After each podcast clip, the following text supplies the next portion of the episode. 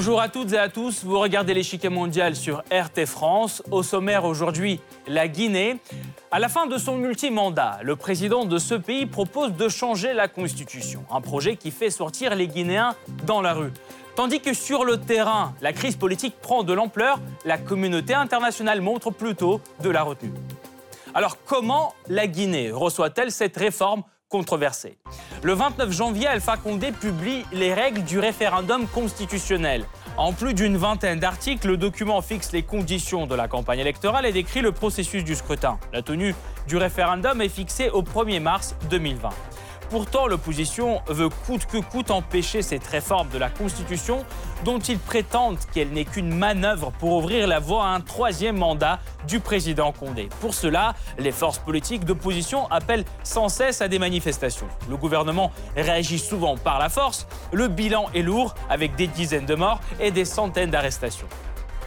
Cette crise n'a pas manqué d'attirer l'attention de la communauté internationale. L'ONU, l'Union européenne, la CDAO appellent à l'organisation d'élections transparentes sans pourtant mettre Alpha Condé en cause. La même position est adoptée par les États-Unis. La France, elle, se dit sceptique quant à l'idée du référendum. Avant de poursuivre, voici ce qu'il faut savoir sur cette réforme constitutionnelle au cœur de la crise politique guinéenne. C'est le Blitz.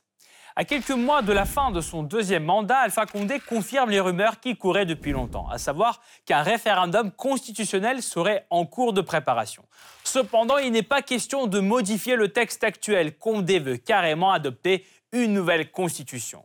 Ce n'est qu'ainsi qu'il pourrait échapper à une disposition de la constitution actuelle qui stipule l'interdiction de réviser le nombre et la durée des mandats présidentiels.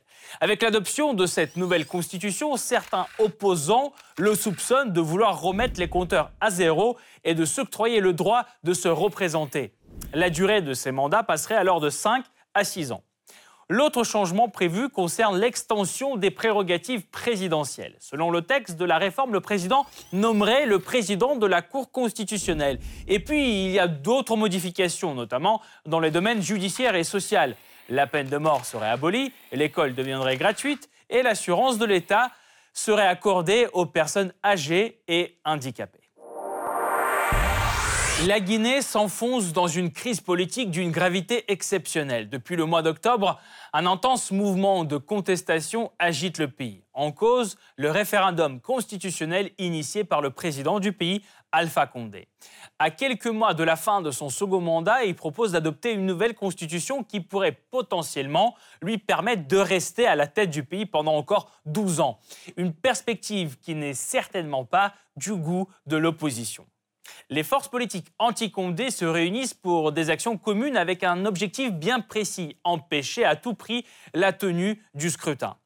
Afin d'exercer plus de pression sur le pouvoir, elle lance un appel à des organisations internationales parmi lesquelles la CDAO, l'Union africaine, l'Union européenne, les Nations unies. Mais leur réponse se limite à des expressions d'inquiétude et des appels à la retenue. La France, elle, est presque la seule à avoir fermement condamné les actions d'Alpha Condé. Comment la diplomatie française justifie-t-elle sa position? Pourquoi les pays de la région évitent-ils de critiquer le président guinéen? Enfin, quel est son bilan dix ans après son accession au pouvoir? Pour répondre à ces questions, nous rejoignons Hamzat Boukari Yabara, professeur à l'école politique africaine de Paris, secrétaire général de la Ligue panafricaine UMOJA. Monsieur Boukari Yabara, bonjour. Bonjour. Une nouvelle constitution permettrait donc à Alpha Condé de briguer un troisième mandat. Pour l'instant, il n'a pourtant pas clarifié ses intentions pour les prochaines élections. Cependant, pensez-vous qu'il aille indéniablement se présenter au présidentiel si la nouvelle constitution est finalement adoptée? Alors, Alpha Condé euh, a été dans l'opposition pendant, pendant 50 ans. En 2010, il a été le premier président élu démocratiquement de la République de Guinée. Il a été réélu en 2015. Techniquement parlant, il ne devait faire que deux mandats, mais cependant, les, euh, les rumeurs et euh, les manœuvres et les procédures qui tendent vers la mise en place d'une réforme de la Constitution lui permettraient effectivement de se représenter pour un, voire deux mandats euh, supplémentaires de six ans renouvelables. Et on est quand même dans un cas de figure où il est peu probable euh, qu'un chef d'État en exercice fasse autant d'efforts pour ne pas se représenter.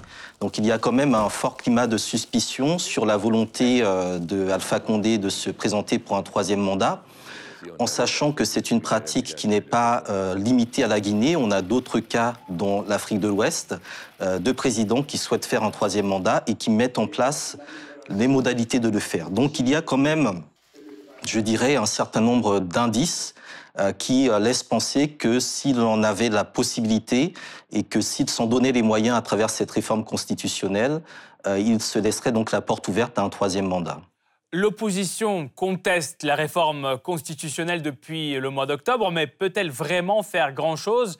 Et sa décision de ne pas participer aux législatives en mars euh, ne lui ignorera-t-elle pas finalement? Alors, je crois que l'opposition déjà fait son rôle. Euh, qui est de montrer euh, les problèmes de l'égalité, y compris d'un point de vue constitutionnel. Euh, la constitution de la République de Guinée est une constitution qui marche relativement bien, mais qui n'est pas nécessairement respectée. Donc se pose la question de, de l'état de droit et de la possibilité pour l'opposition, également pour la société civile, de faire barrage à un type de manœuvre qui tende à personnaliser, personnifier le pouvoir. Donc l'opposition, d'une certaine manière, est dans son rôle. Dans le cas de la Guinée, il faut quand même souligner que cette opposition a été euh, d'une certaine manière aussi partie prenante du pouvoir et du système. Donc on est, je dirais, dans un, dans un jeu de dupes, dans un rapport de force classique entre pouvoir et opposition. Et le fait de boycotter des élections législatives qui vont être couplées donc à, un référendum euh, fait partie aussi d'une stratégie qui est, je dirais, dans euh, les, outils dont dispose toute opposition. Alors cela peut aller effectivement vers une forme de pourrissement de la situation, vers une forme de blocage institutionnel et constitutionnel, mais en même temps, il faut se poser la question de pourquoi se bat réellement l'opposition. Est-ce qu'on se bat uniquement pour la question, on va dire, du pouvoir, ou est-ce qu'on se bat pour quelque chose qui va au-delà de limiter la question de la démocratie à des enjeux d'alternance, à des enjeux d'élection, à des enjeux de partage de pouvoir? Donc il y a, je dirais, toute une question beaucoup plus profonde euh, sur laquelle l'opposition doit être capable de se positionner, de se mobiliser et peut-être aussi de se renouveler. On est dans des jeux politiques qui euh, présentent les mêmes acteurs depuis un certain temps. Il y a de nouvelles générations qui arrivent sur le terrain. Donc on voit aussi parmi la société civile, parmi notamment les forces et les militants euh, panafricanistes, de nouvelles envies de voir une autre Guinée arriver. Et donc je pense que l'opposition euh, doit aujourd'hui comprendre que certes, elle a un devoir, mais en même temps, elle a une marge de manœuvre qui l'amène aussi à se renouveler à repenser son logiciel et à faire en sorte qu'on arrive à une solution, sachant que euh, c'est quand même le président, le pouvoir actuel qui tient les, cartes en main. Merci beaucoup, euh, Monsieur Boukari Abara. Nous allons poursuivre notre analyse tout de suite, mais nous vous retrouverons en fin d'émission pour plus de détails sur la question. Merci encore. Le 29 janvier, le président guinéen Alpha Condé fixe les règles du référendum constitutionnel. Comportant une vingtaine d'articles, le décret présidentiel porte sur les modalités d'organisation du scrutin, les conditions de la campagne électorale, la description du processus du vote. Et début février, il fixe la date du référendum au 1er mars 2020. Les rumeurs autour de la nouvelle constitution couraient depuis le début 2019. Ce n'est qu'en septembre que le président guinéen se prononce pour la première fois en faveur du référendum. Je vous demande de vous organiser et de vous préparer pour le référendum et les élections. C'est cette déclaration qui a déclenché une profonde crise politique qui continue à secouer le pays. À partir du mois d'octobre, presque chaque semaine, des milliers de personnes protestent à Conakry et dans les capitales régionales contre les changements de la Constitution. Bâtiments publics saccagés, magasins dévastés, routes bloquées, la contestation est tout sauf pacifique. La police riposte par du gaz lacrymogène, des projectiles anti-émeutes, mais fait aussi usage de balles réelles. Un nombre d'ONG de défense des droits de l'homme comme Human Rights Watch et Amnesty International tirent la sonnette d'alarme dénonçant les violences policières. À ce jour, le bilan s'annonce lourd. Près de 30 civils sont tués dans les affrontements avec les forces de l'ordre. Des centaines de personnes sont arrêtées. Parmi les détenus figurent aussi des dizaines de membres du Front national pour la défense de la Constitution, le principal pilier de la mobilisation anti-Condé. Ce mouvement naît en avril 2019, suite à l'apparition des premières rumeurs sur un changement éventuel de la Constitution. Composé des principaux partis d'opposition, des syndicats, des membres de la société civile, le FNDC n'a qu'un seul objectif, barrer la route à Condé vers un troisième mandat. Pour cela, ces militants appellent régulièrement à des manifestations, une activité que le gouvernement considère comme illégitime. Face à l'ampleur inédite de la contestation, le président guinéen ne se prive pas de rappeler qu'il bénéficie lui aussi du soutien de la population. Fin octobre, des milliers de Guinéens inondent les rues de la capitale pour une démonstration de force en faveur d'Alpha Condé. Habillés aux couleurs du parti présidentiel, les partisans de Condé scandent oui à la nouvelle constitution. Un soutien dont le chef d'État aura certainement besoin, car en plus d'un référendum constitutionnel, il se prépare activement pour les élections législatives prévues pour le 1er mars. Obtenir la majorité parlementaire est pour lui tout aussi crucial. Aujourd'hui, le parti présidentiel, le Rassemblement du peuple de Guinée, ne possède pourtant que 53 sièges sur 113 existants. Pour former la majorité, il se voit donc contraint de s'allier avec d'autres forces politiques. Cette fois pourtant, la tâche sera simplifiée car tous les poids lourds de l'opposition guinéenne refusent de participer aux élections. Réunis sous la bannière du FNDC, ils accusent la commission électorale de ne pas être en mesure d'organiser un scrutin libre et indépendant. Nous confirmons le boycott. Les conditions pour une élection transparente ne sont pas réunies. Ces élections, on les empêchera. Selon les médias locaux, l'absence de principales forces d'opposition risque d'avoir un fort impact sur le taux de participation. Cependant, le président du pays n'entend pas reculer. Fin janvier, il entame la campagne électorale de son parti. Aucun Guinéen ne devra mourir de faim, de maladie et manquer d'éducation, parce que l'État sera là pour les accompagner et les soutenir. Un objectif ambitieux que Condé souhaite réaliser en cinq ans. Mais réussira-t-il? Car après dix ans à la tête du pays, son bilan s'annonce mitigé. D'un côté, il y a des avancées importantes bitumage d'axes routiers, nouvelles infrastructures, électrification de nombreuses villes, construction d'hôtels et d'immeubles. Le PIB du pays a augmenté d'environ 60% pendant la présidence de Condé. La croissance est presque deux fois plus élevée que la moyenne en Afrique subsaharienne. Le taux de chômage, lui aussi, reste parmi les plus bas de la région. Pourtant, la situation générale en Guinée vient ternir ce tableau. Environ 60% de la population vit en dessous du seuil de pauvreté. Et l'électrification du pays reste toujours un défi de taille. Plus de 80% de la population n'a pas aujourd'hui accès à l'électricité. Dans les zones rurales, ce taux atteint même 98%. Le pays emprunte aussi de plus en plus à l'étranger. Rien qu'en 2019, la dette extérieure de la Guinée passe de 19,5% du PIB à 29,2%. Il ne faut pourtant pas oublier les conditions difficiles dans lesquelles Condé a accédé à la présidence. Comment a-t-il pris les rênes du pays? Comment la communauté internationale réagit-elle aux événements actuels en Guinée? La réponse après la pause.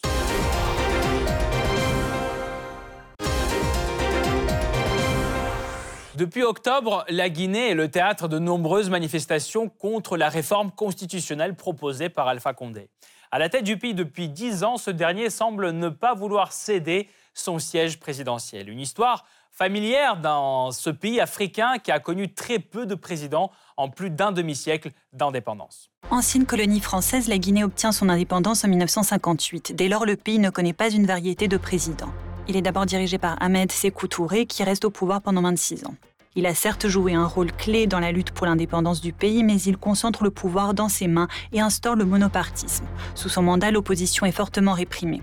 À sa mort en 1984, c'est le colonel Lansana Conté qui s'accapare du pouvoir à la suite d'un coup d'État. Au début des années 1990, Conté réintroduit le multipartisme et organise les élections nominalement démocratiques. Cependant, celles-ci sont entachées par des fraudes et une pression sur l'opposition de la part du pouvoir.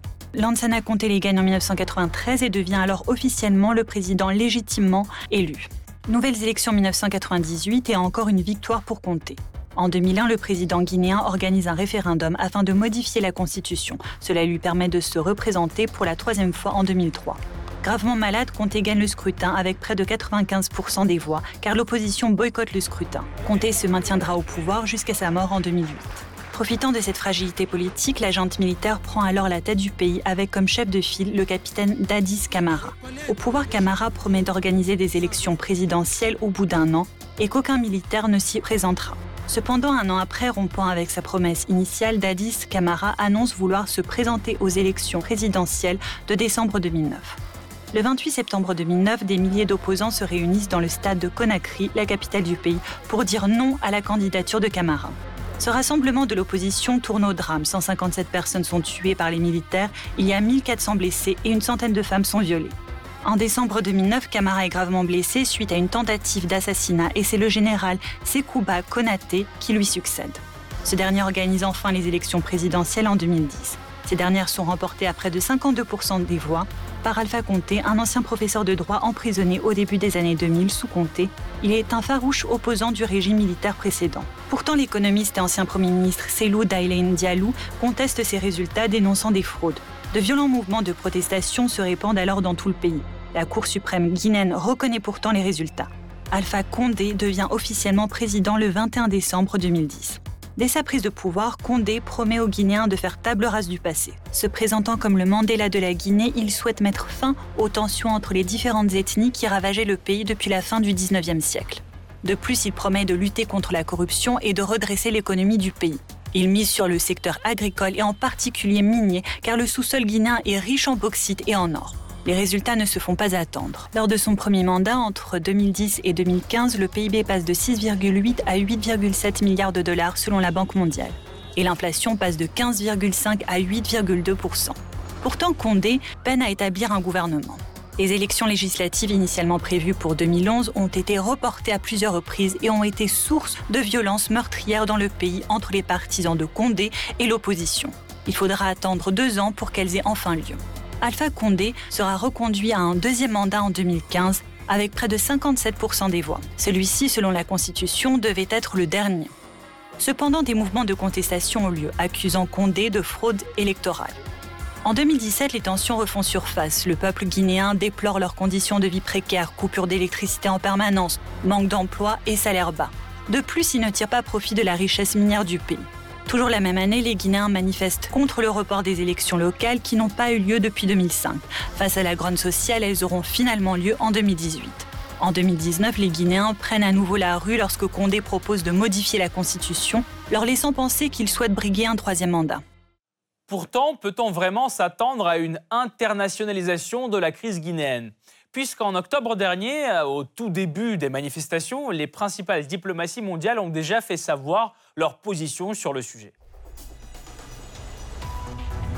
La crise politique que traverse la République de Guinée est source de préoccupation pour la communauté internationale.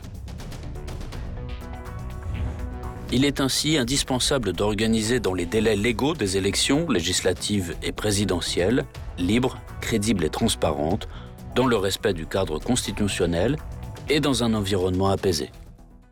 Inquiétude sur les violences et appel à la retenue. Des réactions prudentes qui, pour l'essentiel, n'ont pas été actualisées depuis. Face à la contestation grandissante contre la nouvelle Constitution, seule la France a récemment émis un doute sur cette réforme controversée. C'est la situation la plus sensible aujourd'hui et l'engagement du président Alpha Condé à demander une réforme de la Constitution ne nous paraît pas être obligatoirement partagé ni par sa population ni par ses voisins. Des mots qui touchent une corde sensible. En réponse, Alpha Condé exige du respect de la part de l'ancien colonisateur et rappelle que la décision finale sur la Constitution revient au peuple guinéen. Et c'est cette position que choisissent d'adopter les autres poids lourds mondiaux, comme les États-Unis, qui évitent de mettre directement en cause le dirigeant africain. C'est une chose de modifier sa constitution en donnant la parole au peuple et en suivant un processus clair, mais là où nous avons un problème, c'est quand les dirigeants changent une constitution uniquement pour se maintenir en place. Est-ce le cas aujourd'hui en Guinée? Je ne sais pas. Une prudence compréhensible. Les relations entre Washington et Conakry ont actuellement le vent en poupe. La dernière visite d'Alpha Condé aux États-Unis date de septembre dernier. Elle a d'ailleurs duré trois semaines qui ont été bien chargées. Le président a d'abord été reçu par le secrétaire d'État Mike Pompeo en tête à tête.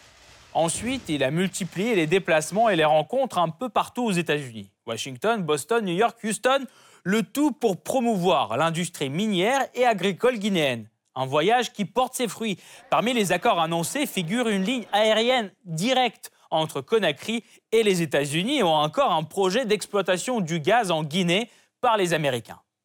Washington cherche actuellement à investir plus en Afrique pour contrer l'influence chinoise. Cependant, alors qu'il commence à s'implanter en Guinée, il risque de se heurter à un adversaire puissant, car dans le secteur minier, motrice de l'économie guinéenne, la Russie occupe déjà les meilleures positions.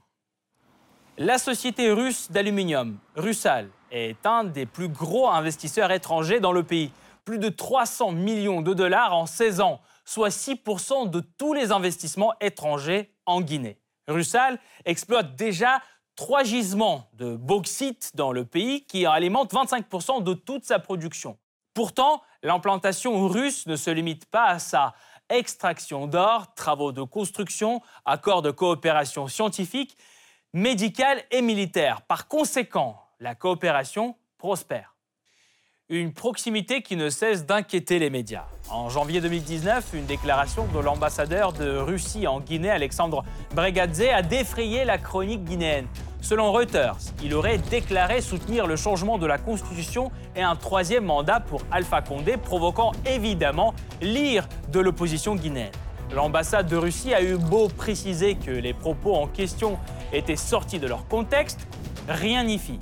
L'ambassadeur est renvoyé deux mois plus tard et aucun commentaire portant sur la constitution guinéenne n'a depuis été émis par Moscou. Mais le coup est porté. Le soutien présumé de la Russie au troisième mandat de Condé s'est ancré dans les titres des médias. Exemple, la rencontre à huis clos entre Poutine et Condé à Sochi en octobre, lors du forum Russie-Afrique, est perçue comme la confirmation de cette théorie. Cette rencontre n'a pourtant rien d'exceptionnel. Le président russe a aussi reçu à huis clos Abdel Fattah al-Sisi, par exemple. D'ailleurs, certains soutiens d'Alpha Condé se sont manifestés dans un rayon beaucoup plus restreint. Parmi eux, il y a le président euh, malien qui déclare ouvertement il n'est pas contre un troisième mandat de son homologue. Même si la réforme constitutionnelle permettait cela, quel crime y aurait là? Et si la nouvelle constitution qui vient lui permet ce n'est pas la volonté du peuple guinéen qui doit compter? Un franc-parler qui reste rare dans la région, mais qui en dit long sur son paysage politique. En effet, au cours des 20 dernières années, pas moins de 11 dirigeants africains ont ainsi fait modifier la constitution de leur pays pour se maintenir au pouvoir. Il n'est donc pas étonnant que plusieurs pays africains préfèrent ne pas s'exprimer sur la réforme de la loi fondamentale guinéenne. Depuis quelques heures circule sur les réseaux sociaux un message attribué au président de la commission de la CDAO portant sur le nombre de mandats présidentiels dans les États membres. La direction de la communication voudrait par ce canal apporter un démenti formel et catégorique à ces propos. Pour mieux comprendre les enjeux régionaux, nous rejoignons à nouveau Hamzad Boukari Yabara, professeur à l'école politique africaine de Paris, secrétaire général de la Ligue panafricaine UMOJA. Monsieur Boukari Yabara, la CDAO, l'Union européenne ou encore l'Union africaine reste presque indifférente face aux cris de l'opposition guinéenne. Comment pouvez-vous expliquer ce silence radio? Il y a plusieurs éléments. Déjà, d'un point de vue historique, la Guinée est un pays qui a pris son indépendance en 1958 dans, dans un contexte de, souveraineté à travers la, la, position de Sékou Touré. Et donc, je pense qu'il y a, sur le principe, un attachement à l'idée de souveraineté de la part de la Guinée, l'idée de non-ingérence des acteurs étrangers dans la vie politique interne. Euh, d'autre part, toutes les institutions que vous avez citées leurs limites. Dans le cas de la CDAO, qui est la communauté des États, la communauté économique des États d'Afrique de l'Ouest, euh, la Guinée, à travers la figure d'Alpha Condé, a mené des médiations dans les pays voisins, notamment au niveau de la, de la Gambie, par exemple.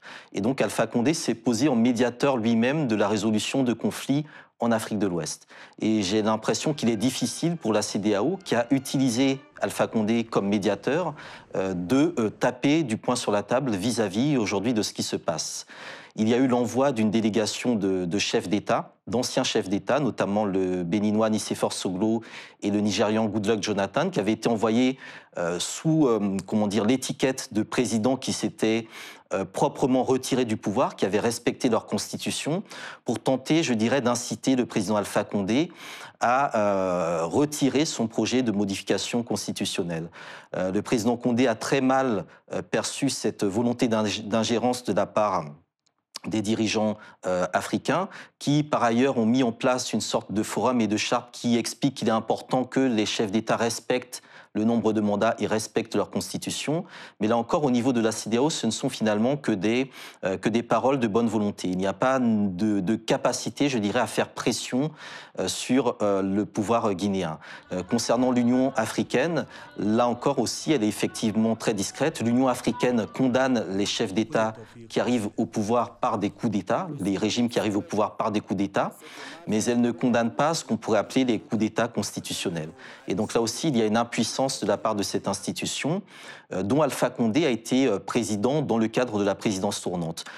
Et enfin, concernant l'Union euh, européenne, on sait qu'elle est ce qu'on appelle un bailleur de fonds de la République de Guinée, mais elle n'est pas non plus, je dirais, en capacité de se positionner réellement sur un conflit, sur une crise dont elle ne maîtrise peut-être pas totalement les tenants et les aboutissants. Il y a quand même une exception, c'est la France qui a mis en doute la réforme constitutionnelle et pourquoi la France?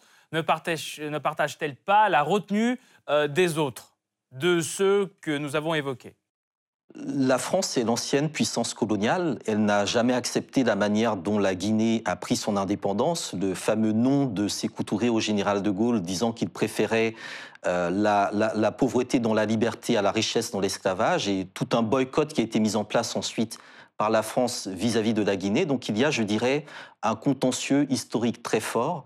Et je crois que le président Condé a répondu de manière assez sèche à Jean-Yves Le Drian, qui estimait que le peuple guinéen n'avait pas de volonté de modification de constitution et de maintien de son pouvoir en place. Donc il y a aussi, je dirais, une capacité de, l'État du pouvoir guinéen à se dire euh, souverain, nationaliste, euh, indépendant, quand cela l'arrange et d'autre part à continuer finalement à travailler d'un point de vue économique avec les intérêts français. Donc il y a euh, un jeu, un jeu de dupes, euh, je dirais un jeu de, de séduction en même temps, euh, puisqu'on sait que la France suit de très près ce qui se passe en Guinée, et puis surtout toujours cette impression que la France est en mesure de donner des leçons qu'elle est en mesure de dire ce que finalement les peuples africains voudraient. Donc il y a quelque chose de très problématique en sachant que Alpha Condé est aussi un personnage qui, dans son parcours, euh, est très lié finalement à l'histoire d'une certaine opposition euh, africaine, guinéenne, établie en France, basée en France. Et d'ailleurs, ici en France, on a euh, des manifestations régulières de l'opposition et de la société civile et de la diaspora guinéenne par rapport à cette problématique de troisième mandat. Et d'autre part, on a évidemment euh, toute une volonté de l'opposition de faire en sorte que euh, le président Alpha Condé ne trouve pas de soutien auprès de cette ancienne puissance coloniale et soit quelque part isolé euh, sur la scène internationale. Merci beaucoup, Monsieur Boukari Yabara. Je rappelle, vous êtes professeur à l'école politique africaine de Paris, secrétaire général de la Ligue panafricaine Umoja. Merci encore. Hamzat Boukari Yabara, d'avoir participé à cette émission, d'avoir apporté votre éclairage. Cette partie-là n'est pas encore terminée. La semaine prochaine, une nouvelle partie vous attend avec d'autres pions sur l'échiquier mondial. À bientôt sur RT France.